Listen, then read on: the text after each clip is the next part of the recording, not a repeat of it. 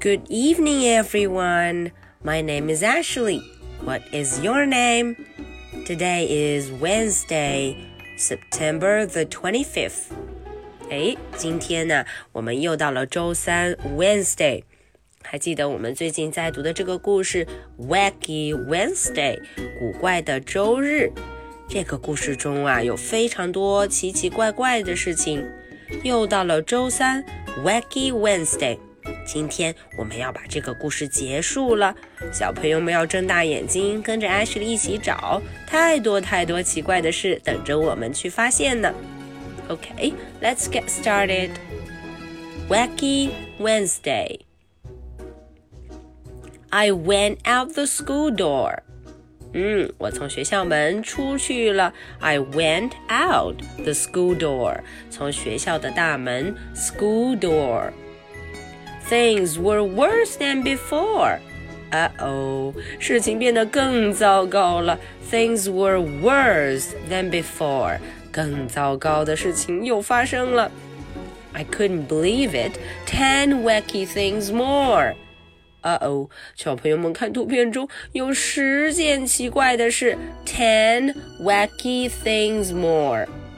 让艾谁来找一找，到底有什么不可思议的事情呢？Ooh, Look at the car. There is a purple car on the road. 有这么一辆紫色的车，长长的车，看到了吗？车上有一只鞋。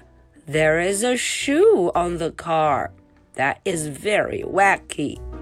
真的非常古怪。That's so wacky. 剩下的九件事情，小朋友们记得暂停音频来找一找，有哪九件事非常奇怪呢 ？then I counted eleven, then twelve worse things. I got scared and I ran. I ran and knocked over Patrolman McGann. Uh oh. 我就害怕了，I got really scared，非常害怕，scared。于是我就飞快地跑了起来，I ran and ran and ran。 Oh no！一不小心啊，撞倒了一位巡警 patrolman。这下我着急了。I'm sorry, patrolman. That's all I could say. Don't worry, he smiled. It's that kind of a day. 啊，patrolman 很大量，他说没有关系，Don't be sorry。嗯，不用道歉，Don't be sorry。 他说没有关系，今天也许是糟糕了一点。It's that kind of a day. But be glad, Wacky Wednesday will soon go away. 嗯，他说没有关系的，这个糟糕的周三，古怪的周三，马上就会走了。Go away，走开。Go away. Only twenty things more will be wacky. 哦，他说啊，这幅图片中有二十件事情有一点古怪，wacky。Twenty things are wacky。嗯，二十件古怪的事。Just find them and then you can go back to bed。啊，他说，只要你找到它们，你就可以回家睡大觉了。Just find them and then you can go back to bed。 还是数了又数，还真是有二十件，twenty 二十件古怪的事情，twenty wacky things。小朋友们，你们找到没有呢？Wacky Wednesday was gone when I counted them all, and I even got rid of that shoe on the wall. 哎，终于数完了，这个 Wacky Wednesday 就消失了，它就走远了。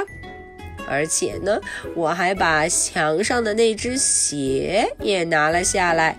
The shoe on the wall，墙上那只鞋我也解决了。Okay, so that's the end of the story, Wacky Wednesday。小朋友们，这个故事可够古怪的吧 ？Now, are you ready for my two questions? Question number one What did the patrolman say after I said sorry? 当这个 patrolman 听到我说 "I'm sorry, patrolman"，他对我说了什么呢？那一句话，小朋友们还记得吗？Question number two. What did I do after I counted all twenty wacky things? 在我呀数出二十件古怪的事情之后，我立马做了什么事情呢？What did I do? Alright, so that is the story for Wednesday, September the 25th. My name is Ashley. What is your name? So much for tonight. Good night. Bye.